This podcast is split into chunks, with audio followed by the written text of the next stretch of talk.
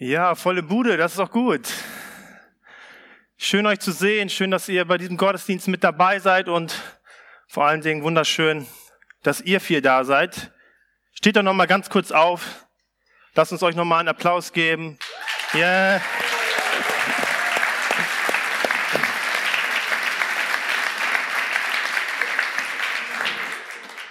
Was gibt es Genialeres als einen Menschen, der diesen Schritt der Taufe geht. Ein Mensch, der umkehrt. Die Bibel sagt, wenn das passiert, dann ist im Himmel Party. Und deswegen hier ist auch Party. Wir dürfen da gerne mit einsteigen. Ich freue mich richtig. Ich finde es so stark, was ihr heute tut. Denn euer Zeugnis, euer Schritt hat eine Bedeutung, nämlich er drückt aus, was Glaube eigentlich ausmacht. Dass wir einen Gott haben, der Menschen sucht und Menschen begegnet. Ein Gott, der erfahrbar ist. Ein Gott, der seine Liebe und Gnade den Menschen schenken möchte und der ein Leben für sie hat, das voll von seiner Gegenwart und seinem Segen ist. Das ist so genial und ich freue mich einfach so, euch hier zu sehen. Und besonders, ihr müsst euch mal vorstellen, ne, wir haben zwei Jahre lang hier keine Taufe gefeiert, deswegen, ich bin richtig ein bisschen, okay, also ihr, ihr haltet das aus, okay, ich bete nochmal. mal.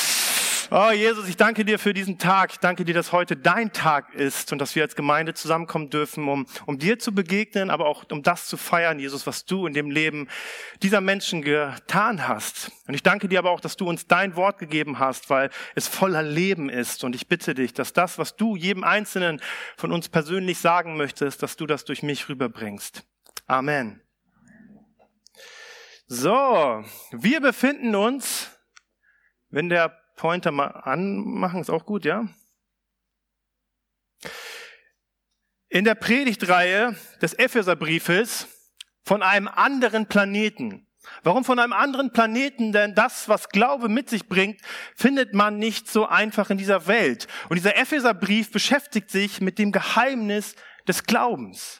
Glauben ist viel mehr als nur an etwas zu glauben, sondern es durchdringt unser ganzes Leben. Und genau darin geht, gehen die ersten drei Kapitel des Epheserbriefes ein. Er beschäftigt sich mit geistliche Prinzipien, die unsere, unsere Identität betreffen. Also unser Leben. Und er stellt, bewegt diese Frage, wer bin ich eigentlich, wenn ich ein Christ bin. Und letzte Woche ging es in Kapitel 2 um unsere Stellung in Jesus. Dass Gott uns in Jesus Christus alles geschenkt hat. Und heute gehen wir weiter in Kapitel 3 und ich möchte mal direkt einsteigen mit den Versen 1 bis 13.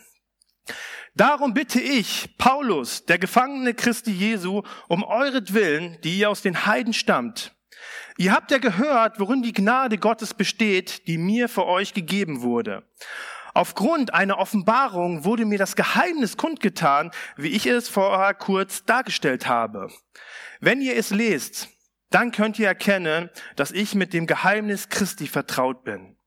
In früheren Generationen wurde es den Söhnen und Töchtern der Menschen nicht so kundgetan, wie es jetzt seinen heiligen Aposteln und Propheten durch den Geist offenbart worden ist. Die Heiden sind Miterben, eingefügt in denselben Leib, Teilhaber an der Verheißung in Christi Jesus durch das Evangelium. Dessen Diener ich geworden bin durch das Geschenk der Gnade Gottes, die mir gegeben wurde, durch das Wirken seiner Kraft. Mir, dem allerletzten unter allen Heiligen, wurde die Gnade verliehen, den Völkern die unergründlichen Reichtum Christi zu verkündigen und allen die Augen zu öffnen, dass sie erkennen, worin das Geheimnis besteht, das seit ewigen Zeiten bei Gott, der alles geschaffen hat, verborgen war. So soll jetzt den Mächten und Gewalten in den Himmel am Beispiel der Kirche die vielgestaltige Weisheit Gottes kundgetan werden. Wie es dem Zeitplan entspricht, den er in Christus Jesus, unserem Herrn, festgelegt hat. In ihm haben wir Freiheit und Zugang zu Gott im Vertrauen auf ihn durch den Glauben an ihn.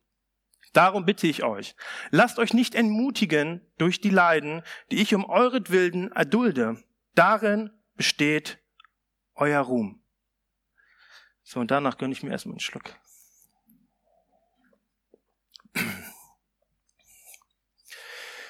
Ihr kennt bestimmt auch so welche Menschen, die gerne mal abschweifen, oder?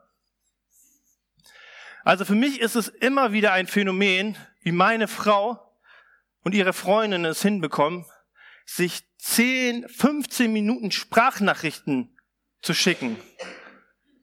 Ich gehe manchmal in die Küche, noch auf Toilette, mache mir noch ein Sandwich und komme wieder und die hört immer noch die Nachricht und ich denke so, worüber sprechen die denn alles? Und darauf gibt's dann immer wieder 15 Minuten zurück. Aber wir kennen das auch in Gesprächen. Wir starten mit einem Thema, vielleicht meistens auch bei Diskussionen oder so, und dann fragt man sich, Herr, wie sind wir denn jetzt von dort hier gelandet? Und so ähnlich geht es dem Schreiber dieses Briefes in dieser Textstelle, Paulus.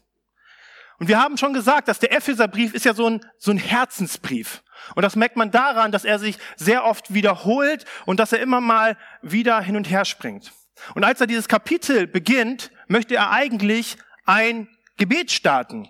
Und wir lesen in, in den Vers 1, Deshalb, ich Paulus, der gebundene Christi Jesus für euch, die Heiden, Punkt, Punkt, Punkt.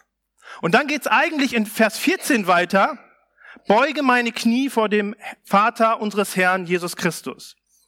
Also die Verse 2 bis 13 sind ein Abschweifen von Paulus. Aber es ist nicht so, dass er gerne tratscht und viel redet, sondern ihnen ist es einfach nochmal ganz wichtig, innerhalb dieses Gebetes nochmal etwas zum Ausdruck zu bringen. Und zum Glück schweift er ab und bringt das zum Ausdruck, denn das, was er dort uns mitgibt, ist ein Zeugnis. Ein Zeugnis seines Glaubens, seines Lebens, dieses neuen Lebens, womit sich dieser Epheserbrief beschäftigt. Und in diesen Versen bekommen wir also einen ganz ehrlichen und authentischen Einblick in das Leben des Glaubens, in das Leben, wie es mit Christus aussieht. Und ich starte mal mit dem ersten Punkt und der heißt, Gott schenkt uns eine neue Perspektive. Also er schenkt uns einen neuen Blick auf unser Leben. Und ich glaube, wir kennen es alle, dass über vielen Dingen, die uns so widerfahren sind, ein großes Fragezeichen stehen, oder? Dinge, die wir einfach nicht nachvollziehen können. Dinge, die für uns keinen Sinn machen. Und ganz besonders bei dem Thema Leid. Denn was hat Leid für einen Sinn für unser Leben? Mein Sohnemann ist zum Beispiel heute nicht hier, weil der hatte am Donnerstag eine OP. War jetzt nichts mega Dramatisches. Aber ich habe mir gedacht, der ist fünf und hat schon zwei OPs hinter sich, in denen er aufgeschnitten wurde und was an ihm gemacht wurde. Crazy. Ich habe mich gefragt, hey Gott, warum? Warum machst du, was macht das für einen Sinn für einen Fünfjährigen?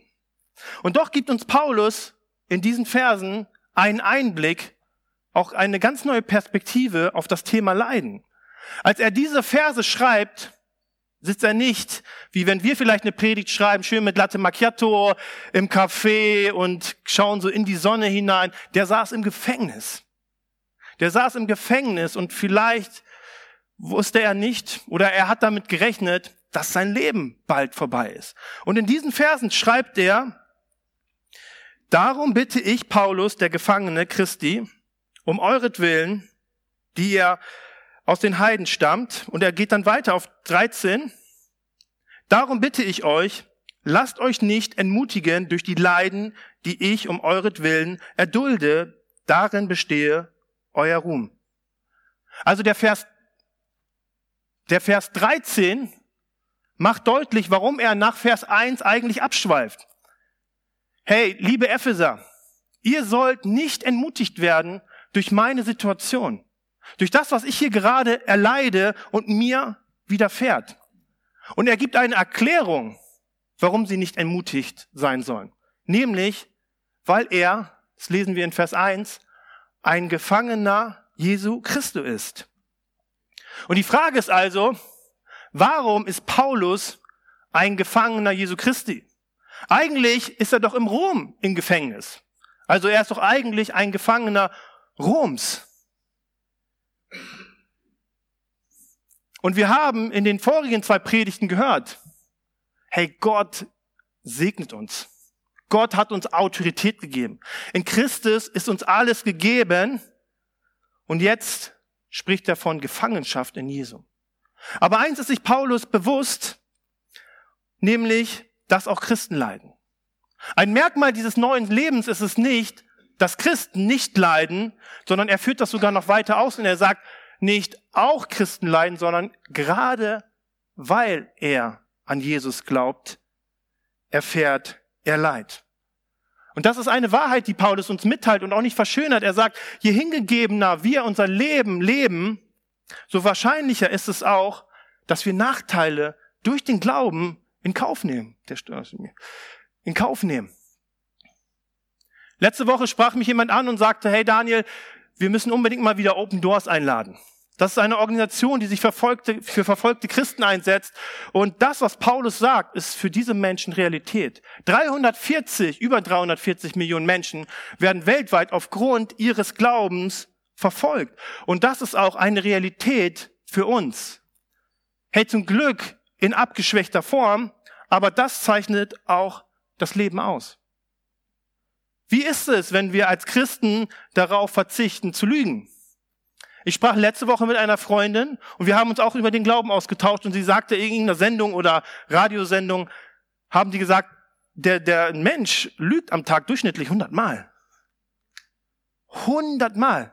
Lass es nur 20 Mal sein. So, hey, das ist eine Menge. Und wenn du sagst, hey, als Christ, ich lüge nicht mehr. Hey, das bringt Nachteile mit sich.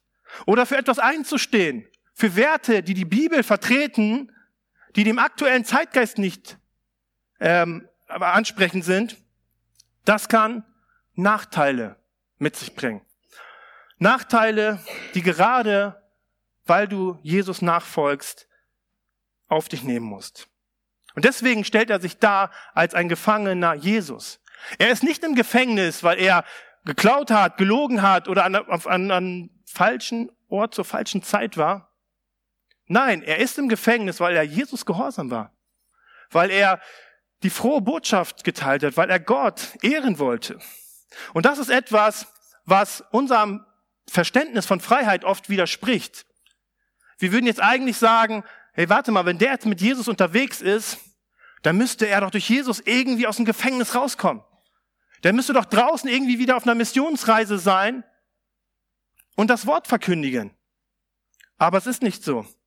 Und so ist es auch bei uns. Wir stellen uns oft die Frage, Gott, warum nimmst du nicht dieses Leid von unserem Leben? Gerade doch, weil du uns liebst und weil du die Macht hast. Und daraus resultieren dann wieder andere Dinge.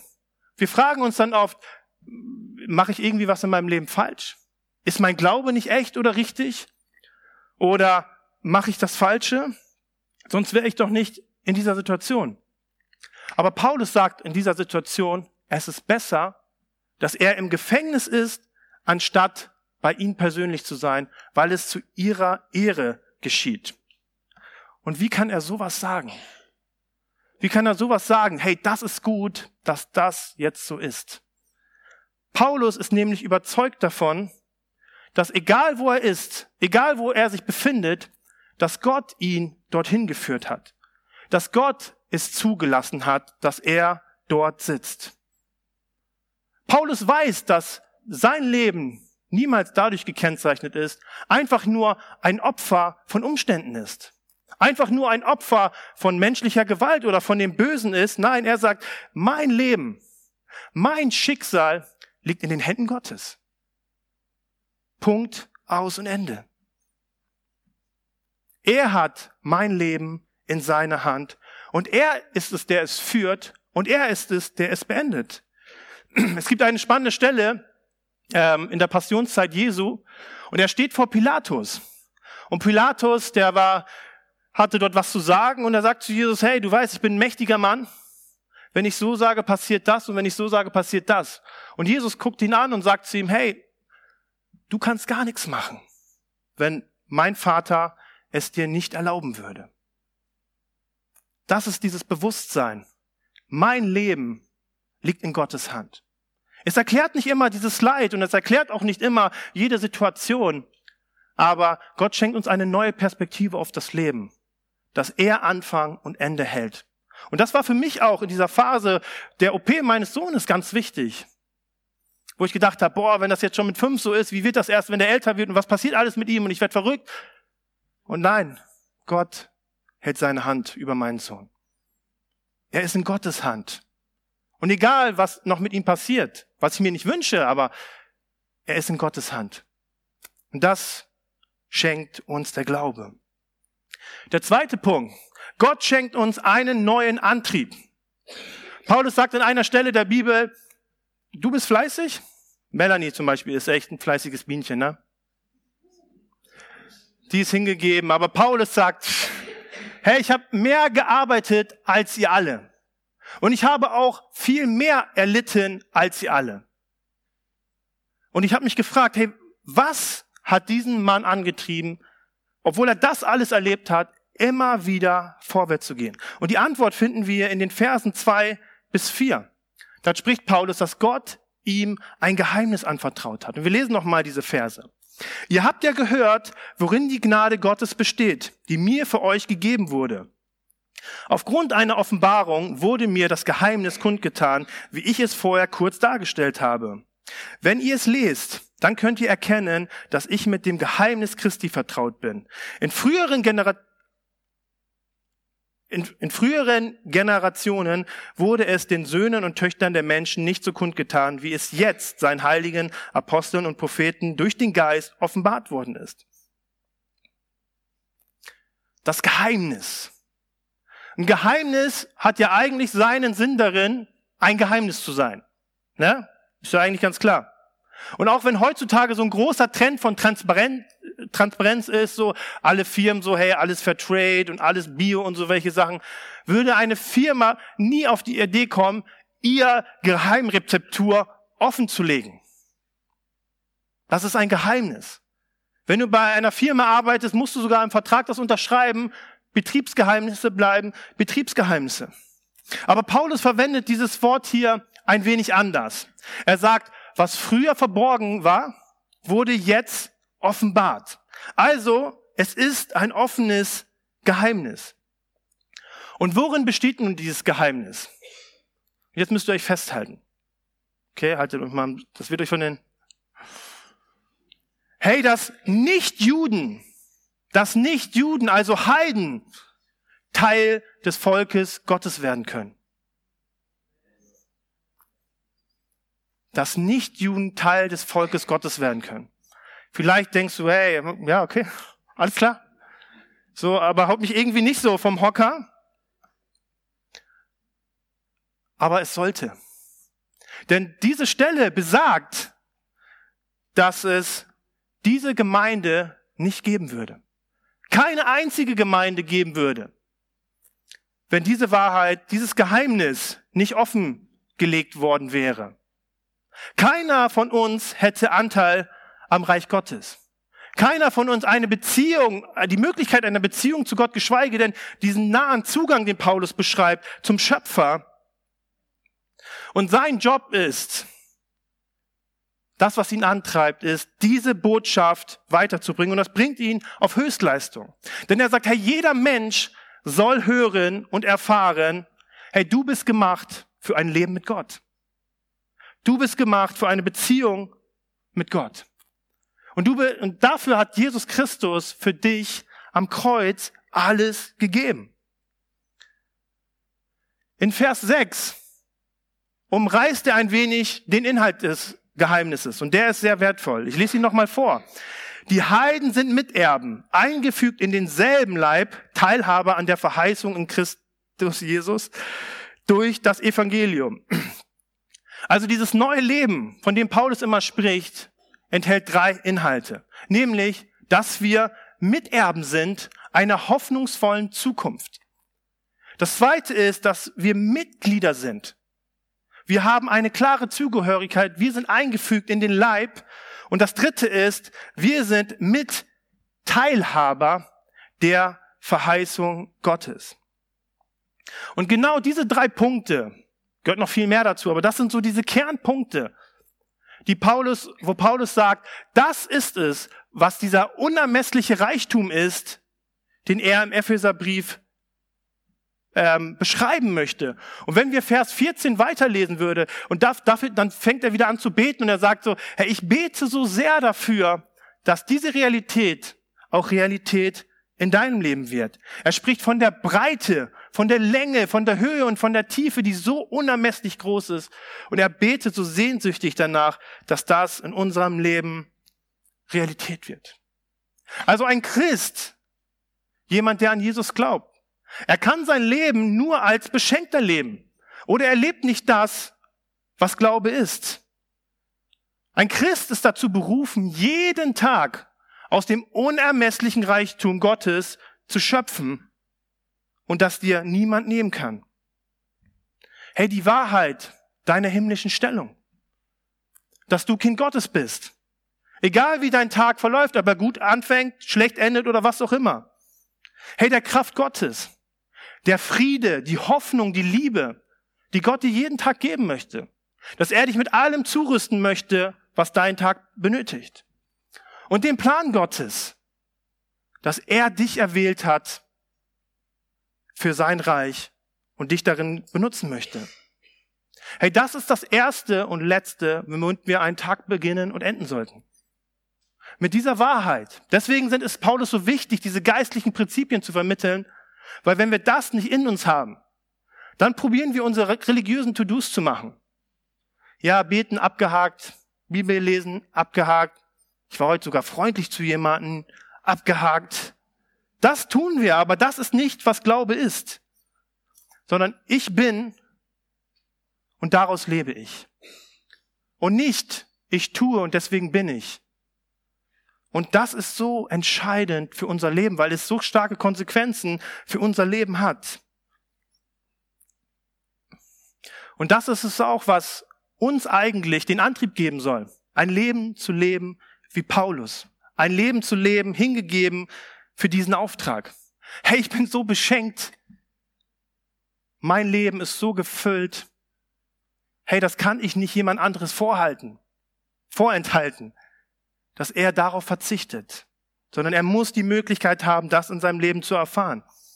Vollkommene Vergebung, vollkommene Annahme und Zugehörigkeit, eine hoffnungsvolle Zukunft. Das alles schenkt Gott in Jesus Christus. Lass uns zum letzten Punkt kommen. Ihr haltet gut durch. Ich bin stolz auf euch. Gott schenkt uns eine neue Vision von Kirche. Ich lese nochmal die Verse 10 und 11 vor. So soll jetzt den Mächten und Gewalten in den Himmel am Beispiel der Kirche die vielgestaltige Weisheit Gottes kundgetan werden, wie es dem Zeitplan entspricht, den er in Christus Jesus, unserem Herrn, festgelegt hat. Ich werde diesen Punkt nur ganz kurz anreißen, weil wir haben nächste Woche wieder, ich freue mich richtig, Klaus-Günther Pache zu Besuch. Also seid am Start, ich freue mich auf seine Weisheiten. Und da wird er in Kapitel 4 diesem Thema sehr viel widmen. Aber ich möchte doch Folgendes sagen. Und diesen Satz, weil ich finde ihn so krass. Und er ist, er übersteigt mein Denken, weil Gott darin, weil Paulus darin sagt, am Beispiel der Kirche und er sagt, Gott hat entschieden, sollen die Mächte und Gewalten des Himmelsreiches die Herrlichkeit Gottes erkennen. Also, der ist out of my mind. So. Wisst ihr, ich habe zwei Söhne. Drei und fünf. Und stellt euch mal vor, ich gehe zu diesen kleinen Stinkern hin, die viel Ärger machen. Und ich sage zu ihnen, Herr, na, na, na, na, na, so nicht mehr an euch beiden sollen alle Menschen jetzt erkennen, dass ich der beste Vater der Welt bin. Der stärkste, der weiseste, der gütigste, der liebevollste. Daran sollen die Menschen das erkennen. An euch, dass ich der Beste bin. Und natürlich würde ich nicht sagen, weil ich davon sehr weit entfernt bin. Entschuldigung. Aber es wäre etwas, was sie gar nicht tragen könnten. Was für ein Druck, den sie aushalten müssten. Und ich habe so gemerkt, als ich diese Verse gelesen habe und das als Kirche zu hören, als FCG zu hören, hey, Gottes Herrlichkeit. Er hat sich entschieden, durch die FCG, durch fehlbare Menschen, durch unreife Christen solle ersichtlich werden. Und was ich so krass finde, ist, dass Paulus uns sagen möchte, wir können nicht hoch genug von Gemeinde Jesu denken, weil er entschieden hat, dass die Gemeinde, die Gemeinde, die Kirche das Zentrum dieser Botschaft sein soll. Er hat entschieden, dass sie eine zentrale Stellung haben soll. Und deswegen hat Bill Heibels auch diesen Begriff geprägt, die Ortsgemeinde ist die Kirche der Hoffnung. Und nicht, weil da tolle Menschen drin sind, sondern einfach aufgrund der Tatsache, dass Gott sich dazu entschieden hat. Gott hat sich entschieden, dass durch die FCG Gottes Herrlichkeit in diese Stadt hineinstrahlen soll. Er hat das entschieden. Und wenn er sich dazu entschieden hat, dann wird er auch dieser Gemeinde alles Nötige dafür geben, was sie braucht, um diese Gemeinde zu sein. Hey, in ihr will sich Gott offenbaren und den Menschen zeigen, wie gut er es mit ihnen meint. Hey, und das ist unsere Identität. Das ist unsere Hoffnung und das ist unser Auftrag als FCG. Muss mal gucken, wo die Band ist. Da vorne. Wir wollen jetzt noch mal in den Song hineingehen. Und es kann eine Zeit für dich sein, wo du auf Gott reagierst. Vielleicht hat dich Gott heute Morgen irgendwo angesprochen. Und ich möchte dich einfach nur ermutigen, dass du diesen Moment nicht verstreichen lässt, wo Gott dich angesprochen hat und er vielleicht nach dem Gottesdienst, beim Kaffee oder all dem, was noch so am Tag besteht, verfliegt. Ich finde es so krass, dass ein Moment bei Gott alles ändern kann. Gott braucht nur einen Moment und er kann alles ändern. Und es fängt manchmal mit einem kleinen Schritt an zu sagen, Gott, hier bin ich. Oder Gott, diese Wahrheit, die ich heute gehört habe aus deinem Wort, hey Gott, mach sie wieder neu lebendig in mir. Vielleicht habe ich nicht mehr diesen Antrieb wie Paulus. Ich spüre nicht mehr diese Leidenschaft und sowas. Dann, hey, geht vor Gott und sag, hey, ich möchte diese, dieses Geheimnis neu, dass du es neu in mir wächst. Vielleicht hast du aktuell nicht so eine Perspektive auf dein Leben. Du bist voll am struggeln und bist nur am, am, am, am Machen. Und du hast aus, die, aus der Perspektive verloren, dass, dass Gott dein Leben hält, dass Gott dein Leben trägt und Gott dein Leben führt. Und ich weiß nicht, wie es dir geht in Bezug auf Gemeinde. Zwei Jahre Corona war krass, man war lange nicht hier, aber wir haben auch als Gemeinde viel erlebt. Und Vielleicht ist es für dich dran, diese Vision, die Gott für diese Gemeinde hat, wieder neu in dein Leben zu lassen. Hey, lass diesen Moment nicht verstreichen, weil Gott dir begegnen möchte. Er ist hier jetzt auch in, dieser, in diesem Lied und Gott ist immer nur ein Gebet entfernt. Und dafür möchte ich jetzt auch beten. Jesus, ich möchte dir danken, dass dein Wort wahr ist. Und dass du dir nicht wünschst, dass wir eine Leiter hochklettern, um deine Gunst zu bekommen, sondern dass du die Leiter runtergeklettert bist zu uns und uns hoch erhoben hast durch dein Kreuz. Ich danke dir, dass du Leben für uns hast. Leben, das ja von einem anderen Planeten ist. Allein auf der Tatsache, weil du es sagst. Und ich danke dir, dass wir in dir sind, dass wir in dir berufen sind, dass wir deine Kinder sind, Herr. Und du weißt, wie es hier im Einzelnen hier geht, was ihn bewegt. Aber ich danke dir, dass du uns nicht verwirrst oder böse auf uns schaust, dass voll Liebe uns wieder in das hineinziehen möchtest, wozu du uns berufen hast. Ich bete, dass du diese Zeit jetzt noch segnest. Wir erleben, Herr, wie sehr du uns liebst, wie sehr, wie, wie, wie wichtig wir dir sind und was für einen unglaublich genialen Plan du für uns hast. Amen.